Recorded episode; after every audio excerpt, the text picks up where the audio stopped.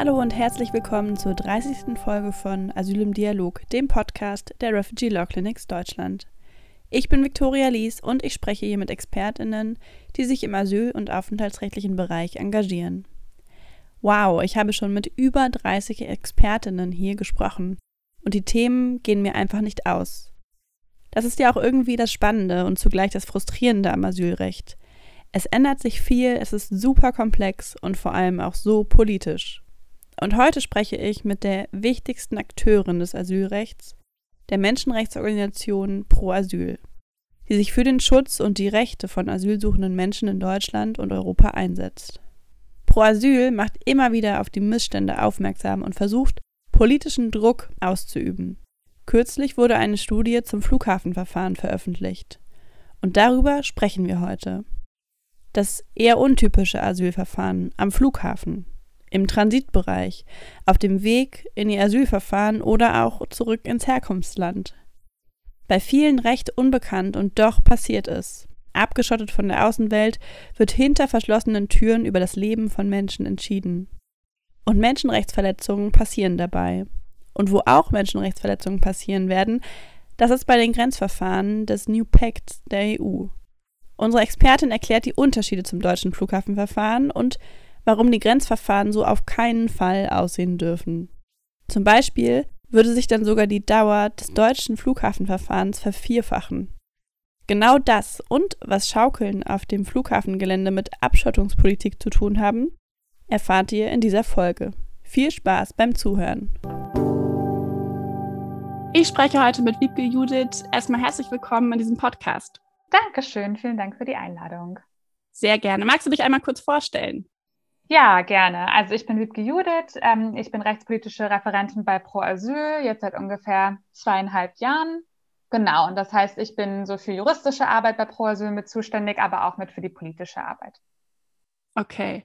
Ähm, genau, magst du mal ein bisschen erklären, was Pro Asyl macht? Wie lange gibt es Pro Asyl schon? Was ist so äh, euer Hauptarbeitsbereich? Ja, Pro Asyl wurde 1986 gegründet. Also gerade auch so der ähm, Kampf gegen die Asylrechtsverschärfung 93 ist so Teil der Gründungsgeschichte auf jeden Fall von Pro Asyl. Also Pro Asyl ist schon lange eben ähm, ja eigentlich ein bisschen die Bundesorganisation im Fluchtbereich. Ähm, wir haben ein bisschen unterschiedliche Arbeitsfelder durchaus. Also wir haben sowohl ganz konkrete Einzelfallhilfe, wir haben Beratungsteam, die eben Beratung anbieten und einen Rechtshilfefonds, über den wir auch Verfahren unterstützen können.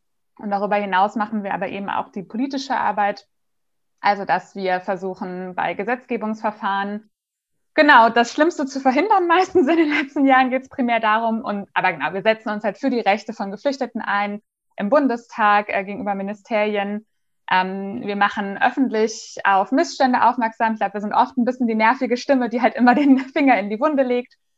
Und ähm, wir sind auch schon seit längerem, gerade auch im europäischen Bereich, ähm, sehr stark unterwegs. Wir haben eine Partnerorganisation in Griechenland, Refugee Support Aegean, mit denen wir halt sehr eng zusammenarbeiten, die dort vor Ort Fälle betreuen. Und genau, ähm, wir arbeiten eben auch zur europäischen Gesetzgebung. Das ist aktuell zum Beispiel ziemlich wichtig. Ja, auf jeden Fall. Ja, ich, also ich habe auch das Gefühl, ihr seid so die einflussreichste Organisation oder Initiative, die sich halt für die Rechte von Geflüchteten einsetzt. Ähm, und das bleibt ja einfach super wichtig. Ähm, genau, worum soll es heute gehen? Ähm, ihr habt äh, vor kurzem eine Studie zum Flughafenverfahren veröffentlicht. Damit wollen wir uns heute beschäftigen. Ähm, starten wir einfach mal ganz einfach. Was ist überhaupt das deutsche Flughafenverfahren? Was passiert da genau? Ja, das ist, glaube ich, gar nicht so eine schlechte Frage, weil ich glaube, es ist wirklich gar nicht so vielen bewusst, dass es das gibt. Ähm, also Leuten, die irgendwie Asylrecht schon mal gemacht haben, vielleicht schon, weil es halt eben diesen Paragraphen 18a im Asylgesetz gibt, aber die meisten hatten wohl selber eher ähm, noch nie mit Flughafenfällen zu tun. Und ich glaube, in der Allgemeinbevölkerung ist es wirklich nicht bekannt, dass halt jedes Jahr Menschen an deutschen Flughäfen ihr komplettes Asylverfahren durchlaufen und auch während dieser Zeit eben am Flughafen festgesetzt sind. Das Flughafenverfahren wurde eben 93, also mit dem sogenannten Asylkompromiss, also als ja letztlich eigentlich das Grundrecht auf Asyl im Grundgesetz weitgehend abgeschafft bzw. so ausgehöhlt wurde, dass es eigentlich keine praktische Relevanz mehr in Deutschland hat. Da wurde eben auch das Flughafenverfahren eingeführt und es sieht eben vor, dass Menschen, die am Flughafen ihren Asylantrag stellen, ähm, die aus sicheren Herkunftsstaaten kommen oder die ähm, keinen gültigen Pass oder Passersatz vorweisen können, dass die eben ihr Asylverfahren am Flughafen durchlaufen müssen und nicht einreisen dürfen. Also das ist halt ein entscheidender Aspekt. Sie müssen sozusagen im Transitbereich vom Flughafen bleiben. Und wenn wir jetzt gleich nochmal ein bisschen konkreter uns das Verfahren anschauen, das ist halt wirklich auch ein besonderes Schnellverfahren. Daher ergeben sich halt viele praktische Probleme. Ja, das glaube ich. Und wie kann man sich das vorstellen? Die sind im Transitbereich, die Personen. Wo kommen die unter? Sind da wie Container aufgestellt? Weil es zieht sich ja schon über einige Tage. Genau. Also es gibt an äh, verschiedenen deutschen Flughäfen, also aktuell in Berlin, Frankfurt, Hamburg und München, ähm, gibt es eben dafür eine gewisse, also ja, eine konkrete Einrichtung dann am äh, Flughafen. Genau, das sieht, glaube ich, ein bisschen unterschiedlich aus. Genau, teils sind so ein bisschen Richtung Container ähm, oder halt so, ja, Unterbringung. Es gibt dann zum Beispiel in Frankfurt, äh, gibt es schon auch einen Sandkasten und eine Schaukel, weil da eben auch Kinder untergebracht werden, ja. Und das ist halt eigentlich schon ziemlich krass. Und wenn Kinder halt über dann letztlich doch ähm, Wochen oder Monate, weil nach einer Ablehnung die Menschen eben doch ähm, zum Teil noch sehr lange am Flughafen festsitzen, ähm, am Flughafen sind, dann täuscht halt auch so eine Sandkisten eigentlich nicht darüber hinweg, dass es halt äh, bei weitem keine kindergerechte Unterbringung einfach sein kann an einem Flughafen. Das Asylverfahren selber inklusive Rechtsschutz ist eigentlich ähm, nach dem Gesetz nach 19 Tagen vorbei, weil es wirklich einen sehr, sehr straffen Zeitplan gibt. Ähm, ich kann ja vielleicht das einmal so ein bisschen, äh, ja. genau, also es geht quasi damit los, das ist dem Flughafenverfahren letztlich so ein bisschen vorgeschaltet, dass die Menschen als erstes von der Bundespolizei befragt werden. Das kann schon am Terminal passieren. Das geht dann oft aber dann noch in der, ähm, ja, also unsere eine Expertin, die für die Studie geschrieben hat, hat immer sehr bewusst von Zwangseinrichtung gesprochen. Also es geht dann eben in der Unterbringung quasi am Flughafen weiter, oft auch über Stunden. Und die Bundespolizei befragt eben auch schon zum Reiseweg, ähm, aber auch zu Fluchtgründen, warum die Leute überhaupt äh, nach Deutschland jetzt ähm, kommen wollen. Das ist natürlich wirklich auch zu einem Zeitpunkt, wo die Leute noch komplett gestresst sind, orientierungslos vielleicht wollten sie auch gar nicht unbedingt nach Deutschland, ja, und sind von der gesamten Situation komplett überfordert, konnten halt nicht weiterreisen und haben dann ihren Asylantrag gestellt. Ähm, also eine sehr, sehr stressige Situation für die Menschen. Dann muss das Bundesamt äh, unverzüglich anhören, heißt es. Also das passiert dann wirklich auch relativ schnell in der Praxis. Und da wird sozusagen gleichzeitig fällt der Asylantrag, das fällt sozusagen in der Praxis ähm, mit der Anhörung zusammen. Das BAMF hat dann auch nur zwei Tage, um über den Fall zu entscheiden, wenn sie ihm im Flughafenverfahren entscheiden wollen. Weil das ist so eine Besonderheit des Flughafenverfahrens. Es kann nur auf offensichtlich unbegründet entschieden werden. Also das BAMF muss eigentlich am Anfang direkt äh, so ein bisschen für sich entscheiden, ob sie sagen, ja, das ist ein Fall, wo wir auf offensichtlich unbegründet entscheiden können, oder der Fall ist komplexer und dann dürfen die Personen einreisen und das Asylverfahren wird im Inland quasi entschieden. Die kommen dann in einer Erstaufnahmeeinrichtung in Hessen meistens. Und was sich dann dadurch eben weiter ergibt, ist, dass, weil es im deutschen ähm, Asylprozessrecht nochmal sehr starke Einschränkungen bei Ablehnung wegen offensichtlicher Unbegründetheit gibt, ist eben auch ähm, der dann sich anschließende Rechtsweg sehr stark eingeschränkt. Also man hat nur drei Tage für den Eilantrag Zeit, ähm, wobei es gibt eben ein Bundesverfassungsgerichtsurteil von 1996, Basierend darauf haben Rechtsanwälte dann immer noch vier Tage Nachbegründungszeit. Aber selbst das ist halt ein enormer Zeitdruck für die Rechtsanwälte. Und wir haben eben auch eine Rechtsanwältin gebeten, so ihre Erfahrungen aus dem Frankfurter Flughafenverfahren aufzuschreiben. Das macht einfach sehr deutlich, also wenn sie so einen Fall hat, muss sie einfach alles andere eigentlich stehen und liegen lassen. Ja, und sie hat natürlich ganz viele andere Mandate auch, muss sich sehr schnell darin einarbeiten. Und trotzdem kann man dann kaum die Leute gut vertreten. Da können wir vielleicht ja gleich noch mehr drüber sprechen. Genau, also es muss sehr schnell äh, Klage erhoben werden nach der extrem schnellen Ablehnung. Und ähm, auch das Verwaltungsgericht hat dann nur 14 Tage Zeit, um über den Fall zu entscheiden. Ansonsten muss die Person einreisen. Das ist gesetzlich so vorgesehen. Und daher kommen dann quasi, wenn man das zusammenzählt, eben diese 19 Tage zusammen, nach denen die Person ähm, quasi rechtlich gesehen dann eigentlich komplett abgelehnt wäre und nach der sie dann zurückgewiesen werden kann. Also letztlich ist es natürlich eine Abschiebung, aber dadurch, dass die Personen eben noch nicht als eingereist gelten, redet man dann eigentlich eben von der Zurückweisungshaft, die sich dann anschließt in dem Fall. Genau, also ein sehr, sehr schnelles Verfahren äh, für die Betroffenen, ein großer Stress und ich glaube, das ist auch nochmal wichtig. Es ist natürlich für alle Be Beteiligten ein enormer Zeitdruck, ne? also auch für die Mitarbeitende des BAMF ist es ein enormer Zeitdruck und aus unserer Sicht eben dann das große Problem, weil wir schon daher auch Qualitätsmängel sehen und dieser hohe Druck eben auch OU abzulehnen führt eben auf jeden Fall dazu, dass auch Fälle als OU abgelehnt würden, wo das im Inlandsverfahren einfach nie passieren würde. Ja, also mhm. von diesem Jahr hatten wir den Fall von einer afghanischen Frau, ja, die eben auch bestimmte Verfolgung vorgetragen hat. Also sowas würde im Inlandsverfahren wahrscheinlich nie als OU abgelehnt werden. Ja, die würde wahrscheinlich auch noch irgendeinen Schutzstatus vielleicht kriegen oder halt zumindest ein Abschiebungsverbot. Der Fall wurde sogar mal vom VG gewonnen, aber das ist tatsächlich eben sehr schwierig weil eben durch die OU-Ablehnung die Schwelle, um überhaupt beim VG noch was zu erreichen, eben wirklich sehr hoch ist.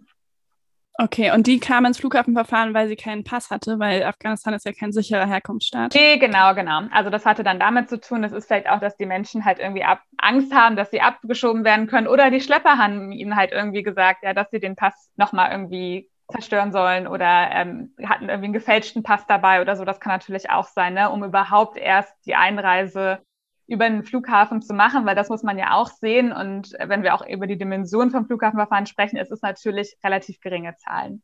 Also es sind letztlich ähm, wenige hundert pro Jahr. Das fluktuiert so ein bisschen. Also letztes Jahr waren es halt besonders wenig wegen Corona. Da waren es 145 Leute die insgesamt ins Flughafenverfahren kamen, aber in den Jahren davor so 500, 600 Leute. Weil eigentlich ist es den meisten Schutzsuchenden ja gar nicht möglich, überhaupt in ein Flugzeug zu steigen, weil sie kein Visum kriegen oder weil das wahrscheinlich einfach nochmal teurer ist, wenn man halt über einen Schlepper natürlich den viel, viel sicheren Weg mit einem Flugzeug macht, als eben über eine Mittelmeerroute dort sein Leben riskiert. Ja, auf jeden Fall. Und du hast es ja schon angesprochen, das Bundesverfassungsgericht hat ähm, drei Jahre nachdem dieser Paragraph zum Flughafenverfahren ähm, eingeführt wurde, darüber entschieden und besondere Kriterien aufgestellt. Ähm, was für Kriterien sind das? Ähm, haben die dazu geführt, dass das Flughafenverfahren ja rechtmäßiger geworden ist oder? Ja, also genau, natürlich wurde damals auch eben gegen diese Umstände vom Flughafenverfahren geklagt. Das Bundesverfassungsgericht hat sich das dann 1996 eben angeschaut und was man schon sagen kann, dass das Bundesverfassungsgericht schon eigentlich sehr gut erstmal darstellt, wo die gesamten Probleme liegen im Flughafenverfahren, ja. Also eben, dass die Leute eben aufgrund dieser besonderen Umstände äh, beeinträchtigt sind, halt wirklich gut ihre Fluchtgründe vorzutragen, weil eben die Anhörung sehr zeitnah überhaupt nach der Ankunft und ja in vielen Fällen nach der Flucht erfolgt, die Leute gestresst sind, orientierungslos sind, dass es eine psychische und physische Ausnahmesituation ist, und dann eben auch noch mal besonders am Flughafenverfahren, dass eben die Personen weitestgehend abgeschottet sind von der Außenwelt. Also wenn wir jetzt noch mal ganz praktisch heute denken, es ist wirklich auch so, dass den Menschen im Regelfall ähm, die Handys abgenommen werden, wenn da eben Kameras dran sind. Und das ist natürlich bei den meisten Smartphones äh, einfach heutzutage der Fall. Und die Leute sind dann halt vom kirchlichen Flüchtlingsdienst abhängig, ähm, dass sie irgendwie Kontakte zur Außenwelt haben. Es gibt zwar Telefonkarten, aber die funktionieren dann auch zum Teil nicht. Also die Menschen sind wirklich äh, von der Außenwelt abgeschottet, so im wahrsten Sinne des Wortes. Und das beeinträchtigt natürlich auch ihre Möglichkeit, sich nochmal anders zu informieren oder überhaupt Kontakte zu pflegen. Und dazu kommt eben noch sowas wie Sprachunkundigkeit. Ja, das haben wir natürlich eh auch ähm, im Asylverfahren. Aber das ist natürlich, wenn alles nochmal sehr schnell passiert, am Anfang nochmal alles ein bisschen zusammengepackt. Und aus diesen Gründen, also letztlich hat das Bundesverfassungsgericht gesagt, okay, wir sehen halt diese problematischen Umstände und es muss dann halt dafür gesorgt werden, dass diese Umstände das Asylverfahren und vor allem auch die Möglichkeit, effektiven Rechtsschutz zu haben, nicht beeinträchtigt oder gar unmöglich macht. Und dafür wurden eben dann auch bestimmte Kriterien genannt. Ähm, ein wichtiger Aspekt zum Beispiel ist, dass das Bundesverfassungsgericht eigentlich damals gesagt hat, dass die Befragung durch die Bundespolizei ganz am Anfang, die ich ja erwähnt habe, keinen besonderen Stellenwert im Asylverfahren haben sollte, weil eben auch ja, eine Grenzschutzbehörde hat einfach auch einen anderen Auftrag als eine Asylbehörde. Ja, die befragt auch anders und die ist auch nicht dafür ausgebildet, vielleicht traumatisierte Menschen zu befragen oder generell einfach schutzsuchende Menschen in dem Sinne zu befragen, um dann festzustellen, ob sie ähm, Schutz brauchen. Und obwohl das eigentlich sehr klar in diesem Urteil steht, ist es in der Praxis eins der ganz großen Probleme ähm, nämlich dass den Menschen vorgehalten wird, dass es halt Widersprüche gibt zwischen dem, was bei der Bundespolizei gesagt wurde und gegenüber dem, was dann beim BAMF gesagt wurde. Wobei eigentlich, naja, also es gibt da natürlich ähm, bestimmte Probleme. Also einmal, dass die Personen am Anfang noch gar nicht vielleicht aufgeklärt wurden. Was ist jetzt eigentlich das Relevante im Asylverfahren? gerade bei traumatisierten Menschen, ähm, Leute, die im Asylbereich unterwegs sind, wissen, dass es ja ganz oft einfach schwierig ist, sehr strukturiert und so wie wir uns das im besten Fall vorstellen, ähm, sozusagen kontinuierlich vorzutragen oder chronologisch vorzutragen, dann kommen vielleicht Sachen durcheinander, vor allen Dingen, weil man innerhalb einer sehr kurzen Zeit mehrfach letztlich befragt wird zu den gleichen Sachen. Man vergisst, was hat man jetzt schon wo gesagt. Und weil natürlich auch viele einfach schlechte Erfahrungen mit Polizeibehörden in den Herkunftsländern gemacht haben und dann sich auch vielleicht der Bundespolizei gegenüber noch gar nicht äh, geöffnet haben, ja, und das dann erst beim Bundesamt vortragen oder im noch schlechteren Fall erst, äh, wenn sie dann mit einem Rechtsanwalt oder einer Rechtsanwältin sprechen. Also das ist sozusagen ganz konkret, wo das Bundesverfassungsgericht eigentlich damals gesagt hatte, dass es eben diese Relevanz nicht haben sollte, es aber in der Praxis auf jeden Fall das hat. Und ein anderer sehr wichtiger Punkt, ähm, das war schon im Gesetz quasi geschrieben, aber das hat das Bundesverfassungsgericht einfach nochmal sehr stark betont, es braucht eine kostenlose asylrechtskundige Beratung. Also dem Menschen muss vor allem der Bescheid ja, in den Worten vom Bundesverfassungsgericht dann in angemessener Weise eröffnet werden. Also die müssen wirklich verstehen, was ist jetzt hier passiert und wie kann ich dagegen vorgehen. Und das ist damals nach dem Urteil auch alles nicht sehr schnell so umgesetzt worden. Tatsächlich hat Pro Asyl eine Zeit lang dann ähm, die Beratung da auch komplett finanziert gehabt am Flughafen in Frankfurt, bis dann eine ähm, Beratung eingesetzt wurde. Und heute gibt es eben so eine Art zweistufiges System am Frankfurter Flughafen. Ähm, also es gibt den kirchlichen Flüchtlingsdienst, der macht eben eine Asylverfahrensberatung für die Betroffenen, auch für alle. Aber es ist natürlich immer nur ein Angebot, ja. Also die Menschen mhm. müssen das auch nicht annehmen. Und wir hatten eben eine ehemalige Verfahrensberaterin auch darum gebeten, ihre Erfahrungen aufzuschreiben. Ähm, und die hat eben auch berichtet, es kann natürlich sehr schwer sein, überhaupt das Vertrauen aufzubauen mit den Menschen ähm, und auch sehr deutlich gemacht, wie hoch der psychische Druck ist für die Betroffenen. Und das macht es eben ja sehr schwierig auch. Und daneben gibt es eben immer nach der Ablehnung aber erst den anwaltlichen Notdienst in Frankfurt. Ähm, also das sind so rund 40 Rechtsanwältinnen, ähm, die auf der Liste vom Frankfurter Anwaltsverein stehen. Und die, wenn es den Bedarf gibt, ähm, also wenn eine Person im Asylverfahren als EU abgelehnt wurde, die werden dann zum Flughafen gerufen und die führen dann eine Beratung durch. Das ist natürlich an sich schon mal ganz gut, aber man muss halt sagen, ähm, das setzt viel zu spät an. Also nach der Ablehnung, das ist ja jetzt auch generell im äh, Verfahren oder im Asylverfahren so, ist einfach schon viel verloren natürlich letztlich. Ähm, und gerade am Flughafenverfahren, vor allen Dingen auch durch dieses Problem mit der Bundespolizeibefragung und dann erster anderen Befragung, es ist halt ein großes Problem, wenn die Rechtsanwälte halt nicht bei der Anhörung beim BAMF äh, schon mit dabei sind. Und eigentlich kann nach der Ablehnung eben auch gar nicht mehr so viel erreicht werden. Also wenn die Betroffenen das wollen und das auch für den Anwalt oder die Anwältin in Ordnung ist, dann wird halt ein Mandat übernommen und es wird geklagt, aber es ist wirklich, die Erfolgschancen sind einfach sehr, sehr gering de facto. Und das hat eben auch natürlich damit zu tun, einmal eben, weil die gesetzlichen Hürden sehr hoch sind es müsste eben wirklich sehr ernstliche Zweifel an der Entscheidung geben ähm, durch das Gericht. Und dann ist es aber eben auch eine enorme Herausforderung für die Anwälte eben unter dem Zeitdruck und weil es eben dann auch oft Länder sind, mit denen sie sich persönlich gar nicht so gut auskennen. Also die meisten Rechtsanwältinnen haben ja ihre Spezialisierung auf bestimmte Herkunftsländer, was einfach nötig ist, weil man halt so detailliert und tagesaktuell bei Gericht vortragen muss zu einem Land.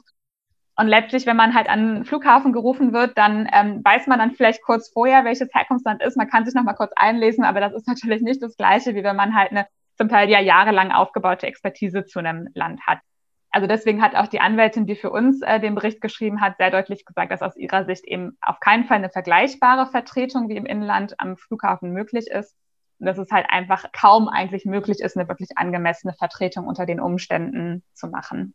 Ja, was ich mich noch gefragt habe, hat das Bundesverfassungsgericht gar nicht irgendwelche Kriterien aufgestellt zu der Schutzwürdigkeit von Personen, dass halt besonders schutzbedürftige Personen vielleicht vom Flughafenverfahren ausgeschlossen sind. Und du hast ja erzählt, dass auch Familien mit Kindern davon betroffen sind. Ähm, so, so eine Eingrenzung gibt es überhaupt nicht. Nee, das hat, glaube ich, da in dem, ähm, Sie sagen, Sie stellen schon viel generell dafür auf, so fürs Asylverfahren eigentlich generell, ne, wie man mit den Menschen umgehen muss, dass man wirklich dafür sorgen muss, dass das ähm, zumutbar ist, dass es geeignet ist. Genau, also sowas wird alles durchaus aufgeführt, aber es werden halt keine so konkreten Schlüsse gerade genau für besonders schutzbedürftige oder Minderjährige so klar rausgezogen. Und das ist natürlich schon super problematisch. Und natürlich ist es auch gerade bei alleinreisenden Minderjährigen kommt natürlich auch schnell die Frage, der Altersfeststellung oder ähm, ja, was ist jetzt eigentlich das konkrete Alter? Und das sind natürlich auch gerade so Sachen, die in so einem Schnellverfahren äh, eigentlich überhaupt nicht angemessen geprüft werden können. Also das ist schon tatsächlich auch problematisch gewesen. Wir sehen vieles an der Entscheidung eigentlich kritisch. Mhm. Und aus unserer Sicht hat sich auch jetzt in den 30 Jahren quasi seit äh, dem Urteil oder auch vor allem seit der Einführung des Verfahrens eigentlich gezeigt, dass halt dieses Versprechen vom Grundrechtsschutz durch Verfahren, was das Bundesverfassungsgericht quasi damals so ein bisschen gemacht hat, ja, also so ja, wir wissen, die Umstände sind super schwierig, aber wir schrauben die Standards so nach oben, dass es das ausgleicht. Das hat sich aus unserer Sicht einfach nicht erfüllt. Äh, für die Leute ist es ein erheblicher Nachteil. Die OU-Ablehnungsquoten sind deutlich höher als im Inlandverfahren. Also zum Beispiel beim Iran sieht man das sehr gut. Im Flughafenverfahren 2020 war die OU-Ablehnungsquote bei 67 Prozent und im Inlandsverfahren sind es halt bei 3,7 Prozent. Ja, das ist eben auch ganz klar, weil es eben diesen Druck zur OU-Ablehnung gibt. Und was man auch sehen muss, ähm, also zahlenmäßig fluktuiert es halt so ein bisschen, ja. Also da ist, ist jetzt nicht so ein ganz klarer Trend absehbar, äh, okay, es ist jetzt immer mehr geworden in den letzten Jahren. Aber was immer mehr geworden sind, sind tatsächlich die OU-Ablehnungsquoten quasi insgesamt. Also vor 2015 lag die insgesamte OU-Quote am Flughafen noch unter 10 Prozent. Und jetzt sind wir halt bei über 40 und 2019 oder 18 äh, fast bei 50 Prozent gewesen. Ja, also mhm. ähm, da sieht man eben schon eine klare Tendenz und aus unserer Sicht, ja, hat sich damit eigentlich sozusagen auch die Bewertung des Bundesverfassungsgerichts so ein bisschen überholt. Also die Probleme sind auf jeden Fall nicht ausgeglichen für das, was da quasi aufgestellt wurde und das kann es, glaube ich, einfach nicht. Also die Umstände an einem Flughafen bei so einem krassen Schnellverfahren sind einfach so problematisch, dass man die letztlich ähm, eigentlich durch Verfahrensstandard nicht wirklich ausgleichen kann. Okay. Was ihr ja auch gemacht habt in der Studie, ist ein Vergleich gezogen mit äh, den Grenzverfahren, die jetzt durch den New Pact ähm, durch die EU geplant werden. Was, was würdest du sagen, wie sind diese geplanten Grenzverfahren im Vergleich zum deutschen Flughafenverfahren? Sind die ja noch besser organisiert, schlechter organisiert? Genau. Also tatsächlich ähm, war jetzt auch dieser Reformprozess auf der europäischen Ebene für uns nochmal ein bisschen so ein Anstoß, uns jetzt für diese Studie, das Flughafenverfahren nochmal konkreter anzuschauen, weil man halt schon oft hört, naja, in Deutschland habt ihr doch super Grenzverfahren. Ja, da läuft doch alles gut eigentlich. Also das ist ein bisschen äh, vereinfacht natürlich, aber nach dem Motto, eigentlich müssen wir doch so ein Verfahren einfach nur auch in Griechenland machen und dann wäre quasi alles perfekt, ja. Und ähm, das beruht eben so ein bisschen auf zwei Missverständnissen, weil einmal ist eben vieles am Flughafenverfahren nicht gut und das war eben uns einmal wichtig, das zu zeigen, wie jetzt quasi unabhängig von dem, was ähm, auf dem Papier steht oder was am Asylgesetz steht, wie eigentlich die Praxis wirklich aussieht und wo da die Probleme liegen. Und natürlich daneben, ähm, dass man halt so ein Verfahren auch an vielen Außengrenzen überhaupt nicht so durchführen könnte. Und wir sehen aber eben im New Pact, dass halt bestimmte Elemente doch sehr ähnlich sind zum Flughafenverfahren da ist einmal eben, dass ja ein neues Screening vorgeschlagen wird in der eigenen Verordnung und letztlich ist es eben auch eine vorgeschaltete Befragung durch den Grenzschutz. Und das ist natürlich sehr ähnlich zu dem, was wir mit der Bundespolizei sehen ähm, an deutschen Flughäfen. Und wir befürchten eben auch diese ja, Weitergabe von Informationen, die eben dann letztlich das Asylverfahren beeinflussen oder schon so ein bisschen mit vorbestimmen, wer Schutz bekommt oder nicht. Und dann der andere Aspekt ist ähm, auch die Fiktion der Nichteinreise, also dass eben zukünftig an allen europäischen Außengrenzen die Menschen während des Grenzverfahrens als nicht eingereist gelten sollen. Und darüber hinaus gibt es aber auch Aspekte, die eben sehr anders sind und das ist insbesondere die Länge des Verfahrens. Ähm, also aktuell haben wir eine Asylverfahrensrechtlinie und die gibt eine maximale Dauer von Grenzverfahren von einem Monat vor. Und die Kommission schlägt jetzt vor, also überhaupt zum ersten Mal eine verpflichtende Anwendung von Grenzverfahren für bestimmte Personengruppen. Ähm, unter anderem alle Personen aus Herkunftsländern mit einer Schutzquote von unter 20 Prozent. Also das wäre auch nochmal eine neue Gruppe, zum Beispiel Marokko, aus Nigeria, aus Pakistan, von Menschen, die einfach pauschal ins Grenzverfahren müssten, also auch ins Flughafenverfahren. Und die Grenzverfahren sollen bis zu zwölf Wochen dauern können. Also eine Verdreifachung, was aktuell ähm, europäisch vorgesehen ist, und sogar eine Vervierfachung von dem, was wir aus Deutschland kennen. Und das sind natürlich ganz andere Dimensionen, über die wir da plötzlich sprechen. Und man darf ja natürlich auch nicht vergessen, wenn es eine Asylverfahrensverordnung gibt, dann ersetzt die quasi unser Asylgesetz, so wie wir es kennen. Ne? Das ist natürlich europäisches Recht. Während man bei einer Richtlinie noch Spielraum hat in der Umsetzung, ist das bei Verordnungen anders. Das heißt, letztlich würde auch das deutsche Flughafenverfahren dann so gestaltet sein, wie das, was wir jetzt im New Pact sehen. Ähm, und eben unter anderem eine krasse Ausweitung der Dauer des Aufenthalts einfach im Transitbereich. Aber was natürlich dann wiederum klar ist, in Deutschland sind es sozusagen relativ, ein super kleiner Anteil letztlich, die erstmal aktuell ins Flughafenverfahren kommen, also ungefähr 0,5 Prozent der Anträge.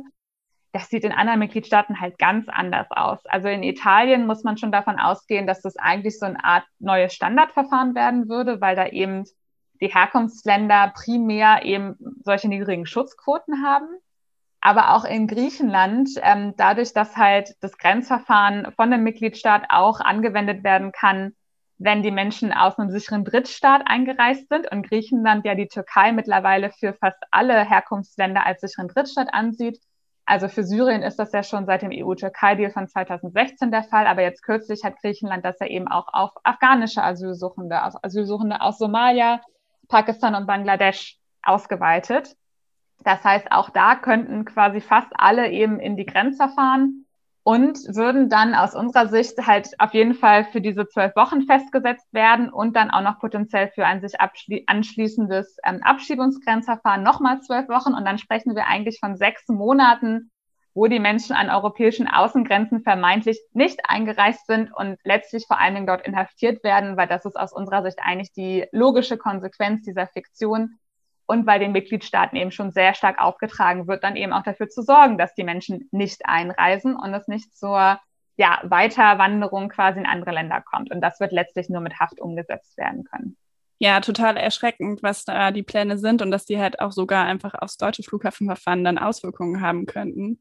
Würdest du sagen, dass es theoretisch faire und menschenrechtskonforme Grenzverfahren geben kann oder sind diese grundsätzlich ja rechtswidrig und man kann die gar nicht so ausgestalten, dass sie am Ende fair sind und Menschen dort gut behandelt werden. Also tatsächlich sehen wir ja, dass seit 2015 eigentlich der europäische Ansatz ist, möglichst eben immer alles an den Grenzen zu machen. Und ich glaube, wir haben einfach schon in den letzten Jahren gesehen, dass das einfach zum Scheitern verurteilt ist. Und auch äh, das eine ist natürlich immer so der humanitäre Aspekt. Und da kennen wir ja alle die Bilder aus Moria und aus anderen griechischen Flüchtlingslagern, aber eben auch der Aspekt von fairen und rechtsstaatlichen Verfahren ist vielleicht oft nicht so in der Öffentlichkeit. Aber wenn man sich mal vorstellt, wir hatten jetzt in Frankfurt, haben wir ähm, ja vielleicht 200 Ablehnungen im Jahr und wir haben 40 Anwälte, die auf so einer Notliste stehen. Auf einer griechischen Insel haben wir im Zweifelsfall Tausende Asylsuchende und vielleicht eine Handvoll von Anwälten, die können das einfach gar nicht auffangen. Ja, und das ist, glaube ich, so ein Grundproblem bei Grenzverfahren, dass Menschen an meist abgelegenen Orten festgehalten werden. Äh, weil das ist ja auch nochmal der Unterschied. Flughäfen liegen meistens an Großstädten. Ja, da gibt es vielleicht eine gute Infrastruktur, was sozusagen rechtliche Beratung angeht. Das haben wir an anderen Außengrenzen nicht. Und das ist ja auch ein bewusster Teil des Konzeptes. Das heißt, ich glaube tatsächlich ist es so, dass Grenzverfahren immer diesem Problem begegnen werden. Und das ist eigentlich auch so das große Fazit unserer Studie. Wenn man das schon letztlich in Frankfurt mit so vielen Fachanwältinnen auch vor Ort quasi nicht hinkriegt, dass man wirklich sagen kann, dass diese Verfahren fair sind, dass man sicherstellen kann, dass man Schutzbedarfe erkennt, dass man Traumatisierung erkennen kann in so einem Verfahren. Wie soll das dann an allen anderen Außengrenzen passieren? Also es wird einfach in der Praxis nicht fair und rechtsstaatlich ablaufen. Und das kann man, da, da kann man viel auf dem Papier vorschreiben, auch an Garantien. Aber wir müssen uns ja immer auch die Praxisfrage stellen. Und dann frage ich mich schon, warum wir halt nach sechs Jahren quasi gescheitertem Hotspot-Ansatz in Griechenland und Italien immer noch über diese Grenzverfahren diskutieren müssen. Äh, aber leider ist es so. Und äh, genau, wir hoffen aber eben, dass wir auch mit der Studie jetzt nochmal, ähm, die haben wir natürlich auch an Abgeordnete in Brüssel zum Beispiel geschickt, ja, dass wir damit vielleicht nochmal so ein bisschen deutlich machen, wo eben die praktischen Probleme liegen, selbst quasi schon im Kleinen in Frankfurt ähm, und wie viel größer die Probleme dann eben an anderen Grenzen werden würden. Okay, ja. Ich denke auch, was, was die Hoffnung ist, ist, dass diese Studie irgendwie so ein bisschen ähm, Öffentlichkeit findet, äh, vor allem in der Politik und ähm, dass dann nochmal über die Pläne des New Pact irgendwie nochmal anders äh, nachgedacht wird. Dann danke ich dir auf jeden Fall für das Gespräch. Danke für eure Arbeit, die super, super wichtig ist. Und vielleicht sprechen wir uns ja bald nochmal, ähm, wenn der New Pact konkreter wird. hoffen wir natürlich nicht, dass er konkreter wird, aber es kann sein und dann sehr gerne, ja. Genau, alles klar. Dankeschön. Gerne. Das war die 30. Folge von Asyl im Dialog mit Wiebke Judith von Pro Asyl über das deutsche Flughafenverfahren im Vergleich mit den geplanten Grenzverfahren des New Pacts der EU. Es wird deutlich, dass Chancen auf ein faires Asylverfahren nicht von den Modalitäten des Reisewegs oder dem Ankunftsort abhängig gemacht werden dürfen. Ich verlinke euch in den Folgennotizen die Seite von ProAsyl. Dort findet ihr auch die Studie zum Nachlesen. Ebenso wie der Instagram-Seite vom Podcast empfehle ich euch auch, der Seite von ProAsyl zu folgen. Da erfahrt ihr alle Neuigkeiten zum Asyl- und Aufenthaltsrecht, was die Politik wieder für ein Unwesen treibt oder was es für weitere Aktionen gibt. Ich hoffe, ihr konntet etwas mitnehmen aus dieser Folge und dann hören wir uns wieder in zwei Wochen. Bis dahin.